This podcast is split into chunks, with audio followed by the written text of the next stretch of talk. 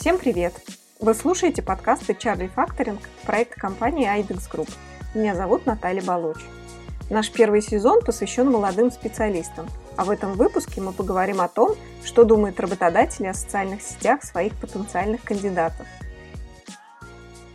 И наш сегодняшний гость Ольга Лукинова, автор книги и телеграм-канала «Цифровой этикет», а также руководитель отдела маркетинга и информационной политики Московской высшей школы социальных и экономических наук, преподаватель школы медиакоммуникации Института общественных наук Российской академии народного хозяйства при президенте РФ. Оль, добрый день. Добрый день. Мы пережили тяжелый 20 год, и вы как раз в этом году выпустили свою книгу «Цифровой этикет». А, я сама ее прочитала, мне очень понравилось. И несмотря на то, что я работаю в IT, для себя удалось почерпнуть интересные мысли. Скажите, пожалуйста, вот каково было в период изоляции запустить такой большой проект? Ну, дело в том, что книгу я начала писать до начала пандемии, то есть, э, точнее, даже закончила ее писать до начала пандемии, потому что издательский процесс э, — дело долгое. Но мне повезло, что издательство э, пришло само, но попросило э, книгу на эту актуальную тему, потому что я до этого вела в течение двух лет телеграм-канал «Цифровой этикет», и был на накоплен огромный просто опыт и огромное количество обратной связи, и огромное количество данных, опросов, э, которые как раз и легли в основу этой книги. И что мне больше всего помогло, это то, что я попросила издательство, я сказала, поставьте мне, пожалуйста, дедлайн, иначе ничего не будет. И они поставили дедлайн, и, собственно, это была главная моя помощь, главная моя поддержка. Да, это рабочий вариант, когда я тоже говорю, ребята, я вам вышлю, вышлю вот тогда. Все, я ставлю себе дедлайн, и я понимаю, что к этому я должна кровь из носа все сделать, рабочий. Да, и поэтому к дедлайну книга была сдана. Дальше был долгий процесс э, согласования текстов, правок взаимных, э, потому что редактор трудно договориться с автором. Э, всем кажется, что не, не там стоят там большие буквы, не, не русскими надо писать английскими и наоборот.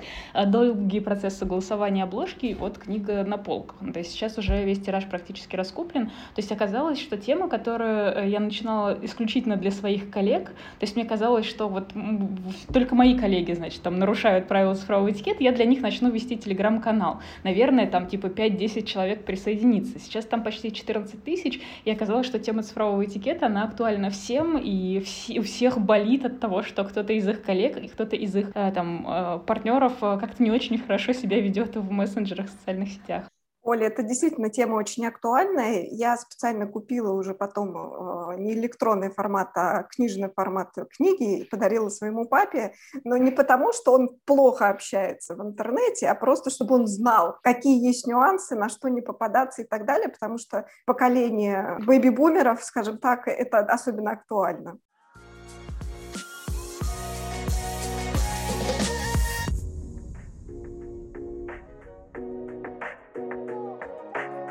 Нашем подкасте есть рубрика «Факап». Расскажите о каком-нибудь факапе, вашем или в вашей отрасли, который вам запомнился. Э, мне кажется, что самые большие факапы начали происходить в самом начале пандемии, и в большей степени они были связаны с различными зумами и скайпами. И я счастлива, что эти факапы начали происходить в начале пандемии, потому что дальше многие люди, глядя на них, поняли, что так, так себя вести не нужно, и нужно быть особо внимательным к тому, что ты делаешь в зуме. И сразу вспоминается история, когда было большое совещание, которое записывалось на видео, и девушка просто с телефоном, не, не замечая, что идет запись, э, что у нее включена камера, камера, пошла, сходила в туалет, э, там, э, вышла из туалета и просто даже не заметила, что идет запись. Там другая история, э, и с тех пор, мне кажется, люди поняли, что так, на всякий случай, если я отвлекаюсь, например, решил накрасить ногти во время зума, я лучше выключу камеру. А дальше была история, когда э, кто-то из начальников в одной компании э, решил попробовать фильтры и вышел в эфир в с фильтром картошки, и он весь зум, э, все совещание провел в образе картошки. И он не мог ничего с этим сделать. И вот с тех пор мы поняли, что так, с фильтрами тоже нужно быть поосторожнее, потому что иначе может что-то случиться неприятное. У меня была неприятная ситуация, когда я вела лекцию по Zoom про то, как правильно нужно себя вести в Zoom. Я сидела в пиджачке и читала э, эту лекцию, все хорошо. И вдруг у меня в соседней кошке, в комнате дико заорала кошка. Она так обычно не делает. Я думаю, что случилось? Я вскочила, побежала за кошкой, и все зрители увидели, что под пиджаком у меня были пижамные штанишки. И вот с тех пор я поняла, что так, э, в общем, больше я в пижамных штанишках лекции не веду, я одеваюсь полностью. Но на самом деле, когда мы проводили опрос, мы делали огромный опрос в декабре про то, какие нормы и правила сформировались в Zoom, как нужно себя вести. В нем приняло участие больше двух тысяч человек.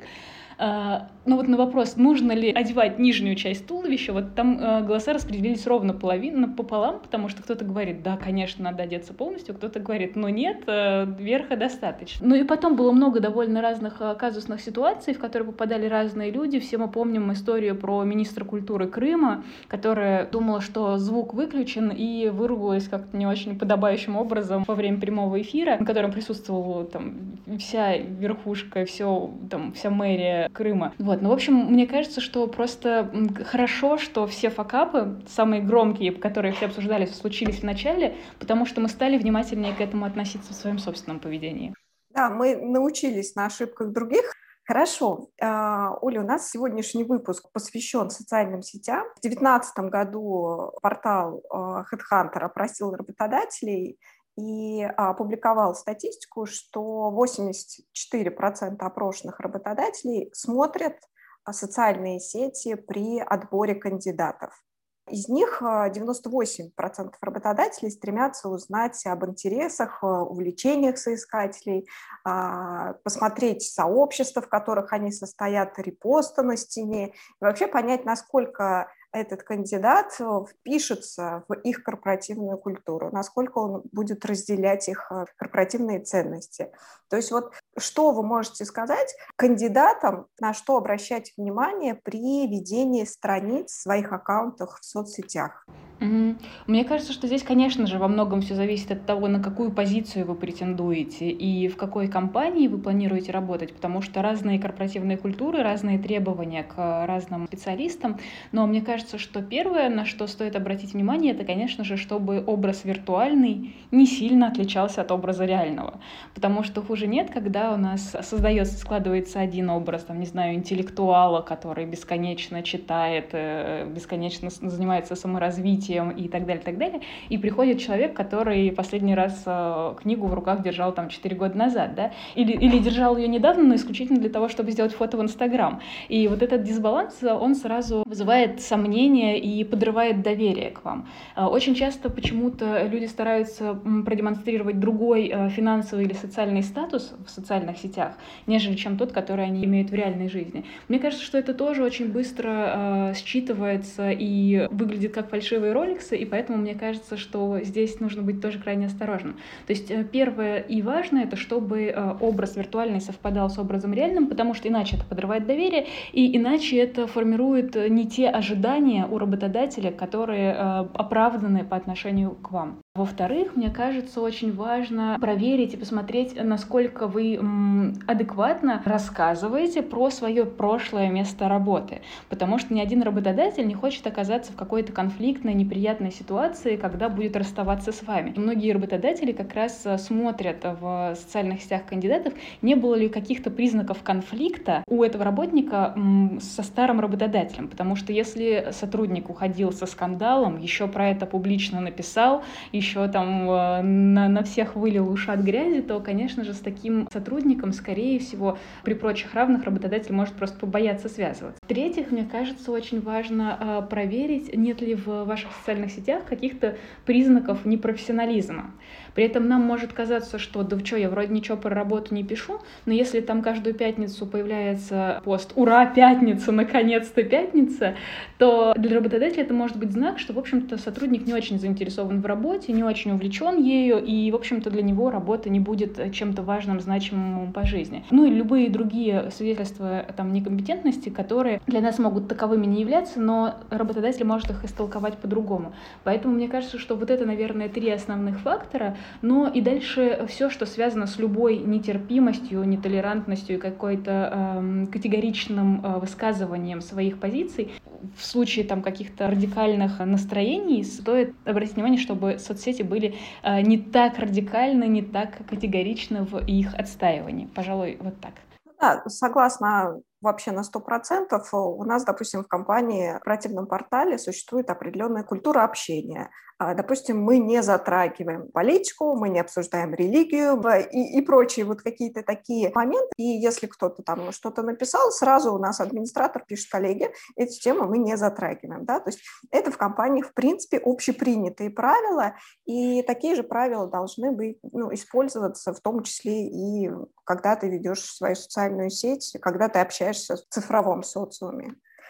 Хорошо. Оля, а скажите, пожалуйста, вот э, вы преподаватель.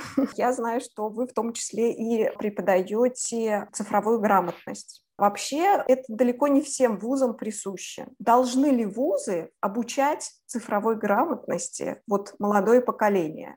Ну, вот если честно, я в вузах как раз не преподаю цифровую грамотность, в вузах я преподаю social media маркетинг, цифровые коммуникации и все такое, то есть акцента на цифровой грамотности у нас нет. И обычно про цифровой этикет, цифровую грамотность я читаю лекции более взрослым людям, потому что компании приглашают э, специалистов для того, чтобы э, своим сотрудникам продемонстрировать разные опасности и разные возможности, которые у нас есть в связи с цифровым общением.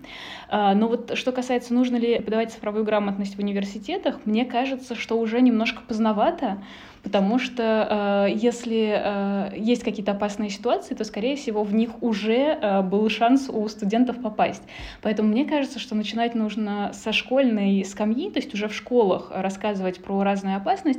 Более того, мне кажется, что вообще-то э, такой предмет, как ОБЖ, должен быть немного пересмотрен, там уже должны появляться э, разделы и уроки, которые связаны с безопасностью в цифровой среде. Какие цифровые следы мы оставляем, как мы провоцируем там, людей не очень хороших, как мы можем попасться на, в лапы мошенников, как мы э, рискуем, когда раскрываем свои пароли. Или, например, знаете, у подростков есть популярный жанр на Ютубе, это рум-тур, когда они рассказывают про то, что вот здесь у меня новый компьютер, вот здесь у меня мама, значит, хранит украшения, а завтра мы едем в отпуск и живем вот по такому адресу. Ну, то есть они же как бы делают совершенно про это не задумываясь. И мне кажется, что, наверное, э, трудно научить сейчас каким-то конкретным конкретным навыкам, потому что меняются платформы, меняются способы существования в цифровой среде. И то есть, если мы чему-то научим, то через 2-3 года это будет уже не так актуально. Но эм, показать э, детям, что есть опасности определенные и есть возможности определенные, и просто м, пробудить в них какую-то осознанность и осторожность в общении и в использовании цифровых инструментов, мне кажется, что вот это как раз мы и должны сделать там на уроках ОБЖ, на уроках цифровой грамотности, чего угодно. Оль, а вот когда у нас э, точка невозврата, когда мы еще можем достучаться до детей, потому что ну, сейчас у нас дети рождаются уже с планшетами, с телефонами в руках, вот а, тот э, момент, потому что, допустим, у меня младший ребенок закончил девятый класс, она прошарена там уже во всем. Когда этому, как вы считаете, нужно обучать, вот, э, чтобы это действительно а, отложилось в голове и чтобы а, предостеречь от каких-то ошибок? Если в вузах уже поздно, мы понимаем, что старшие классы это уже тоже поздно. Когда? По-хорошему, вот в моем идеальном мире, то есть э, родитель, когда дает в руки гаджет своему ребенку, он должен так или иначе объяснить ему, там, может быть, не все нюансы э, разных способов и типов мошенничества в интернете, не все нюансы, но как минимум, что есть опасность, что лучше там с незнакомыми дядями лучше в интернете не разговаривать, что там на, на встрече с незнакомцами из интернета лучше не ходить, что есть кибербуллинг, и кибербуллинг — это одна из жесточайших проблем вообще в э, современном мире. И мне кажется, что каждый раз, когда проходит какой-то новый этап, например, получил в руки гаджет, прошел регистрацию, получил там электронную почту, зарегистрировался в социальной сети, вот мне кажется, что круто было бы каждый такой этап со стороны родителей сопровождать э, разговором по душам о том, какая есть опасность за тем или иным э, инструментом. Но в школах, мне кажется, что можно начинать с первого класса и просто дальше дальше э, материал будет усложняться, но какие-то базовые вещи можно прямо с первого класса рассказывать. Я надеюсь, нас услышат учителя, педагоги, методисты, которые составляют программу, и, возможно, скоро уже у нас такой предмет появится. Но на самом деле, когда, я, когда мне приходится работать со школами, мне приходится работать со школами, правда, чаще с учителями, то я все время говорю, что не пытайтесь э, детям рассказывать что-то про цифровой этикет, цифровую грамотность, попросите ваших старшеклассников. Вас не услышат, ну, то есть, потому что вы динозавры, ну, то есть вы как бы пользуетесь своим WhatsApp там и Viber, и э, вы все, вы как бы списаны со счетов у молодого поколения. Поэтому, когда приходят старшеклассники в младшие классы и что-то рассказывают, рассказывают про свои факапы, рассказывают про свои э, сложности и ситуации, в которые они попали, то это гораздо более действенно, чем учительница будет им рассказывать про информационно-коммуникационные там, технологии в э, телекоммуникационной сети интернет. Вот так они обычно пишут в своих методических материалах.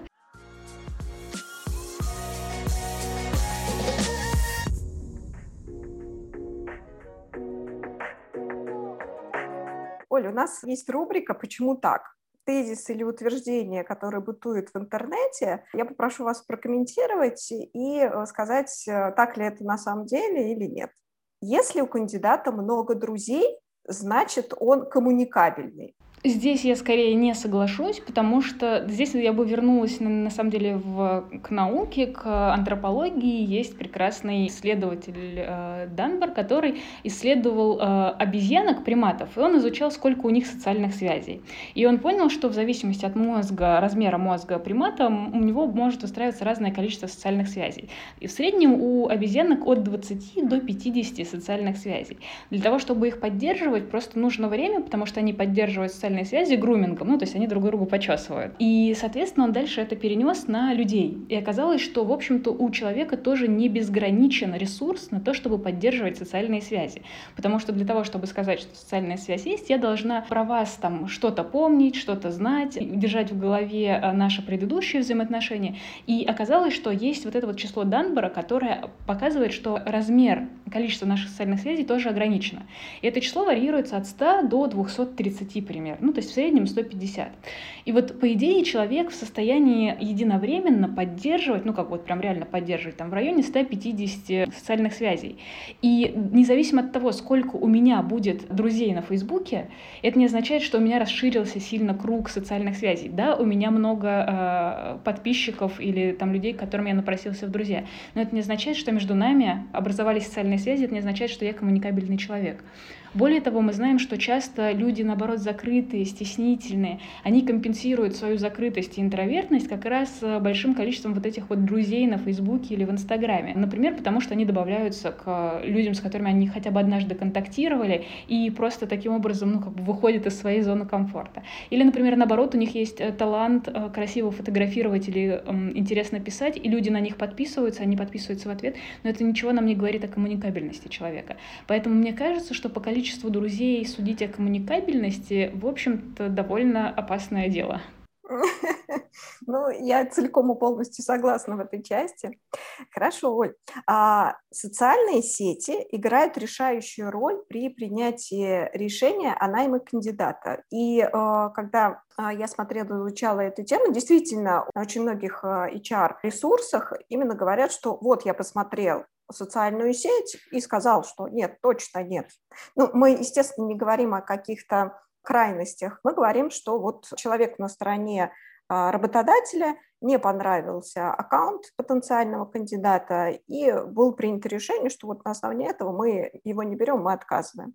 Как вы считаете, верно это или нет? Я думаю, что э, совершенно точно социальные сети играют роль, потому что, как вы сказали в начале, 84% работодателей заглядывают в социальные сети. Но мне кажется, что любой фактор может повлиять э, в сторону негативного решения. Ну, не знаю, приходит кандидат, и от него плохо пахнет. И мы понимаем, что он прекрасный кандидат, но мы его просто в один офис не сможем ни с кем посадить, потому что у нас все остальные разбегутся. И просто, казалось бы, все остальное отлично, но почему-то этот фактор сработал сработал. Точно так же мы можем найти что-то в социальных сетях, что нам скажет «нет», этого человека брать не, не стоит, или наоборот, что, похоже, он классный специалист. То есть мне кажется, что трудно э, отвести этому решающую роль, но при этом мне кажется, что, безусловно, социальные сети э, имеют значение. Дополняющую роль некую. Хорошо. Как вы думаете, э, кандидату есть что скрывать если он отсутствует в соцсетях. Вот прям самое распространенное то, что я слышу, я сразу скажу, у меня нет ни одной соцсети, кроме LinkedIn. Я общаюсь э, в части профессиональной исключительно только там, но при этом я достаточно закрыта в остальных соцсетях, меня нет там вообще. Вот что можно сказать? Мне есть что скрывать или, или что? Вот знаете, я провожу просто много тренингов как раз э, на тему социальных следов, которые мы оставляем. И всегда в, каждом, в каждой группе есть люди, которых нет в социальных сетях. И, как правило, это говорит о том, что они скорее осторожны что они предпочитают э, близкие социальные, тесные социальные связи, чем э, далекие социальные связи. Ну, то есть им важнее, условно говоря, общаться в чате со своими родственниками, в котором они собрали там 20-30 человек, и вот он им всем отправит свои фотографии с отпуска, чем вот эти вот незначительные социальные связи, которые там с бывшим одноклассником и так далее, и так далее.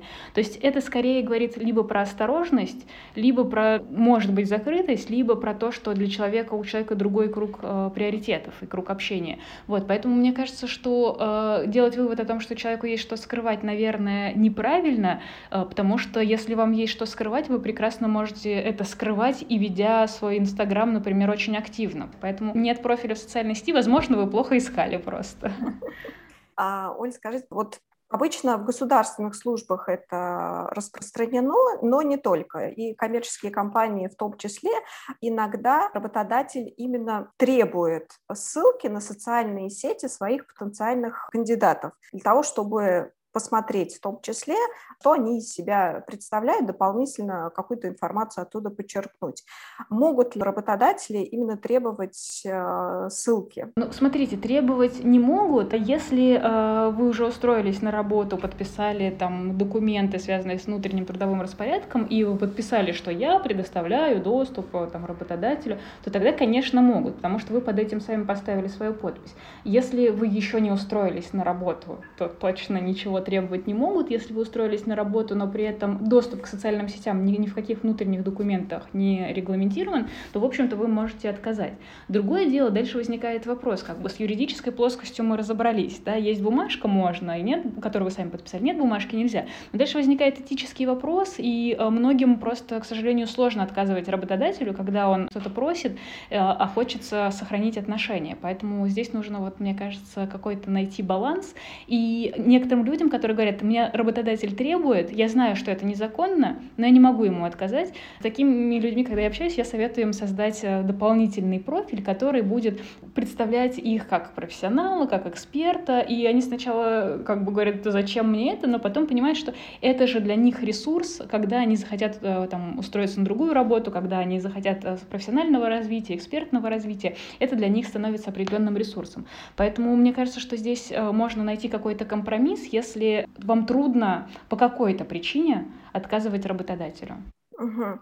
А вообще вот э, когда работодатель смотрит социальную сеть кандидата, что он там пытается найти, что он там пытается вынюхать? Какой-то компромат на своего будущего сотрудника или что? А, ну, мне кажется, что социальные сети, они очень информативны, и разную информацию оттуда можно выудить. Например, э, можно увидеть круг знакомств. Да? И э, там, если мы берем человека на роль пиарщика или журналиста, или там еще кого-то, то круг знакомств — это капитал пиарщика, с кем он знаком. Поэтому, например, э, работодатель может посмотреть, насколько у него широк круг этих социальных связей, потому что это свидетельство его компетентности.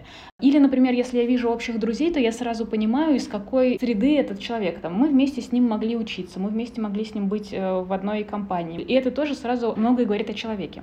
Иногда, но я думаю, что вряд ли так делают HR в крупных компаниях, но в маленьких компаниях э, часто человек, если я вижу общих друзей, то я могу спросить у общего нашего знакомого, слушай, что ты думаешь про этого человека? И по сути здесь э, проблема в том, что э, любой случайный человек из набора ваших друзей может по сути стать вашим рекомендателем, да, и дать рекомендацию хорошую или плохую. И здесь мне кажется, что тоже очень важно, чтобы случайных людей не оказывалось в, у вас в списке друзей, потому что потом, кто знает, кто захочет и что захочет про вас рассказать. А, мне кажется, что работодатели смотрят на, а, ну вот то, о чем мы говорили в начале, про скандальность, потенциальную опасность этого кандидата, а, неадекватность кандидата, потому что, как правило, если кандидат не очень адекватен, то это сразу видно по его профилю. Он начинает там, не знаю, рассказывать про то, что планету захватили, чипируют и так далее, и так далее, и предлагает шапочку из фольги всем надеть. Вот, ну, то есть э, неадекватность, как правило, сразу видна, если она присутствует. Да, ее а, скрывать а, сложно. Трудно, да, да, да, да, да. Кроме того, для некоторых профессий, например, важна общая грамотность. Я, например, когда беру на работу э, к себе в команду, я тоже обращаю внимание на то, насколько грамотен человек. Резюме ему, может быть, помогли исправить там ошибки, но он грамотный или неграмотный, потому что это все сказывается на том, как воспринимается вообще репутация компании, в которой я беру работать этого человека. Поэтому очень-очень многое можно увидеть. Фотографии, да, тоже дают такой большой э, пласт информации про то, то, как человек проводит свободное время, чем он увлекается, э, как он живет, это все становится частью нашего такого цифрового образа. Поэтому работодатели туда и смотрят. Угу. А какие существуют э, там красные флажки или маркеры в аккаунтах, которые ведут к отказу работодателя? Вы частично об этом сказали. Мы не берем сейчас сразу какие-то крайности, а вот какие-то, ну вот абсолютно нормальный, адекватный человек, но просто вот не обращает внимания на какие-то вот эти маленькие нюансы, как говорится, в дьявол в деталях, ну вот эти маленькие нюансы, они могут сыграть э, злую шутку с вот этим неплохим кандидатом кандидатом на какую-то должность. Главная красная тряпка — это расставание с прошлым работодателем. А, во-вторых, мне кажется, что любая нетолерантность, категоричность, потому что это потенциальный конфликт, работодатель, скорее всего, постарается этого э, избежать. В-третьих, я думаю, это количество публикаций и время, в которое они сделаны. Потому что если э, работодатель знает, что вы сейчас уходите с другой работы, то есть вы сейчас работаете, и при этом у вас выходит по 10 постов в день в рабочее время, то я бы насторожилась на месте работодателя. Поэтому здесь тоже важно обратить на это внимание. В-четвертых, мне кажется, э, может отпугнуть работодателя слишком высокая степень открытости кандидата. То есть, например, если кандидат ведет твиттер и рассказывает про каждый, каждый, каждый свой шаг, что у него происходит, то работодателя может это испугать, потому что он посчитает, что значит все происходящее с этим человеком в компании тут же окажется в Твиттере. Не каждая компания хочет такой публичности. Вот, наверное, такие штуки, ну там неграмотность, Конечно, тоже да, да. А, не знаю, мне кажется, что свидетельство некомпетентности, типа «наконец-то пятница», нужно быть осторожным очень с появлением алкоголя в, у себя в кадре, в аккаунте, потому что в разных компаниях по-разному к этому относятся. Какую злую шутку с нами играет алкоголь, бывает такое, что человек не часто постит, а постит он в особых случаях, ну, когда там, а что такое особый случай? Не знаю, встретился с друзьями, а, чей-то день рождения, какая-то вечеринка, и э, какая злая шутка может с нами произойти? Это означает, что в нашем профиле бесконечно появляются фотографии со значимых событий, где мы все время с бокалом винишка. Что видит работодатель? Что наш потенциальный сотрудник постоянно только э, проводит это время в компании с алкоголем. Проблема вот. с алкоголем, да, это вот прям мож, можно клеймо ставить, и это действительно очень многих прослеживается, потому что воспринимается как вот я запустил какое-то событие, но на другой стороне, когда э, человек тебя абсолютно не знает, он это воспринимает, что ты так живешь. Да, да, да, да, абсолютно точно. Ну, при, потому что мы остальные события жизни для нас могут показаться не такими значимыми, мы их не выкладываем, а здесь у нас просто идет подбор из публикаций, сделанных за последний год, все сплошь э, там, с алкоголем, например. Ну, то есть для кого-то это не будет играть э, значение, ну, вот условно говоря, в среде там пиарщиков, журналистов это не, не будет играть э, роли, потому что все знают без, про бесконечные презентации, бесконечное общение, которое э, постоянно присутствует в работе журналистов, там, пиарщиков и людей, связанных с коммуникациями. Э, а в каких-то случаях это будет серьезным таким стоп-фактором э, при принятии на работу. Да, а, Оль, а вот да, мы, мы поговорили о том, когда человек много постит, а о чем может говорить пустой профиль в социальной сети потенциального кандидата? Первый прямой вывод, ну, он не очень активен в пространстве социальных сетей. А, для кого-то, а, для каких-то специальностей это там, не будет значить ровным счетом ничего, для кого-то это будет э, там, свидетельством непрофессионализма. Если у пиарщика нет аккаунта в соцсети, а как же он тогда общается? Это может свидетельствовать о том, что человек относится скорее к поколению digital э, иммигрантов, чем digital natives, потому что digital natives, люди, рожденные в цифровую эпоху, в общем-то, по сути, рождаются с Инстаграм-аккаунтом уже, вот. А, а люди, которые постарше, которые чуть позже присоединились к цифровому пространству, они еще не до конца освоили эти инструменты, и для них эти инструменты могут просто быть чужеродными. А, может быть, человек не хочет демонстри- демонстрировать свою жизнь и охраняет таким образом свою, свою privacy, и тоже его право. То есть, если честно, я не вижу ничего плохого в том, что у человека нет аккаунта в социальной сети, а, если он, конечно, не пытается устроиться на работу, связанную с коммуникациями. Оль, такой сложный вопрос. Вы в своей книге упомянули, что вот у нас в интернете остается цифровой след. Это некий наш цифровой паспорт. Но по сути, если вот реальный наш паспорт физический, мы идем, там, оставляем данные, которые проверяются определенными службами, оставляем фотографию, да, это все проверяется, и после этого нам выдается паспорт, то в нашем цифровом паспорте мы можем его создать каким угодно да, и показать себя через э, фильтр с множеством э, масок, именно тот образ, который мы хотим, чтобы видели. Хороший это образ, э, не очень хороший образ, но это то, как мы себя позиционируем в интернете. Вот насколько можно доверять вообще этому цифровому паспорту. Да, мне, конечно, хочется сказать, что нельзя доверять, потому что, как вы правильно сказали, абсолютно мы создаем паспорт таким, цифровой паспорт таким, каким мы хотели бы его представить. Но дело в том, что так или иначе, даже когда мы говорим что-то одно, э, вот знаете, у Довлатова есть цитата, что все, что эм, написал, э, выразил писатель, делится на три категории. То, что он хотел сказать, то, что он смог сказать, и то, что он сказал, сам того не желая. Вот по сути, когда мы даже фантазируем и представляем свой какой-то выдуманный, созданный образ, мы все равно что-то еще параллельно говорим, сами того не желая. И поэтому, э, если человек э, немного понимает, э, ну, то есть я имею в виду там про HR, да, или еще кого-то, если он понимает, как устроены социальные сети, то он умеет находить рациональное зерно в том образе, который, возможно, там приукрашенным каким-то образом перед нами представлен. Более того, э, очень часто с нами злую шутку играют старые цифровые следы. И вот это вот самое, мне кажется, э, такое неприятное, потому что про современный свой образ, актуальный, мы думаем очень активно. Мы думаем, так, какую выложить фотографию, какую не выложить фотографию.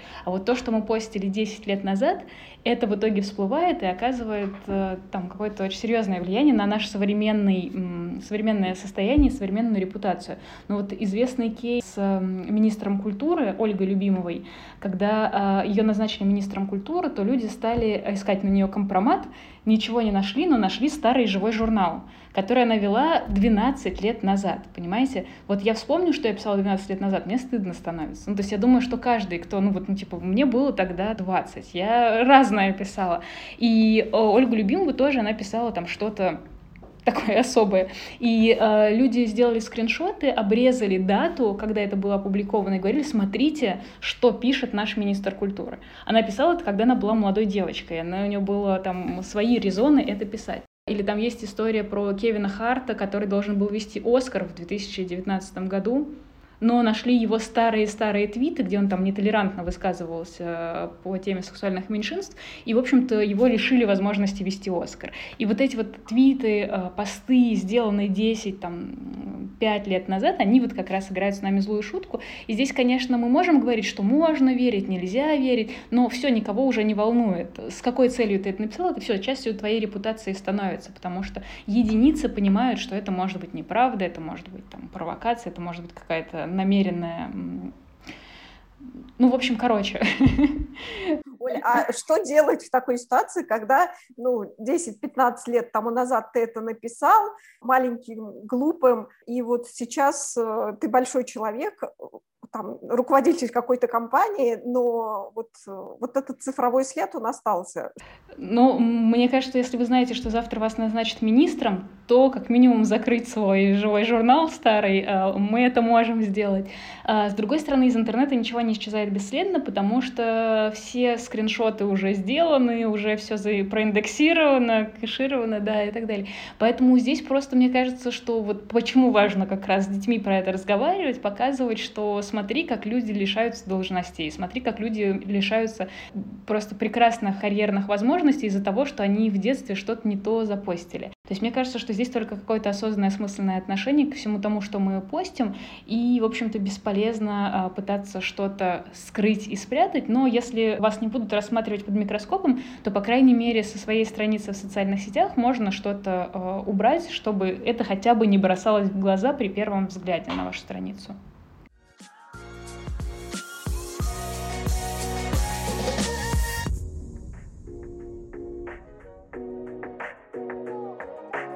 Оль, у нас есть такая рубрика «Да прибудет со мной сила». И я знаю, что вы мега активная, очень много где и публикуетесь, и ведете телеграм-канал, и много выступаете. А скажите, пожалуйста, вот что дает силы заниматься своим делом и откуда вообще черпаете вдохновение, потому что вот этот вопрос, он мега актуальный сейчас и с вот этой общей ситуацией с ковидом, э, это напрягает. На самом деле, действительно, ну вот Откуда? Поделитесь вашими секретами. Вы, скажем так, остаетесь в тонусе.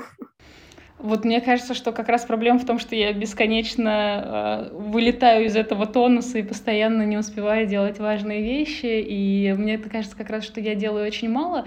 Э, но просто меня заводит эта тема. Э, мне кажется, что она помогает нам э, ну, чуть корректнее, этичнее, экологичнее существовать в цифровом пространстве. Мне кажется, что в этом есть какая-то такая большая миссия чуть-чуть облегчить нам жизнь, сделать жизнь более приятной, что ли. Вот. И это меня вдохновляет.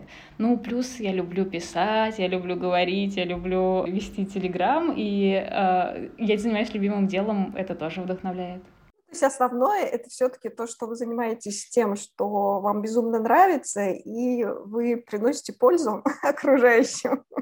Да, да, да, да. Здорово. А, Оль, спасибо огромное. Я жду, что вы еще напишете какую-нибудь книгу. Я тоже. Социальные сети – это сито, которое помогает работодателям отбирать кандидатов по адекватности – соответствию корпоративной культуре и ценностям. При этом социальные сети редко могут дать полную картину о человеке. Соискателям стоит придерживаться цифрового этикета и простых правил при ведении своего аккаунта, чтобы это не сыграло злую шутку с их карьерой. А работодателям нужно внимательно интерпретировать увиденное в аккаунтах и собирать факты об истинной личности кандидата, игнорируя при этом социальные маски – ведь, как сказал французский философ 17 века Блес Паскаль, каждую книгу нужно уметь читать. Интересно узнать ваше мнение об этом выпуске, поэтому оставляйте комментарии и свои оценки. С вами был HR Refactoring. До встречи в следующих выпусках. Всем пока!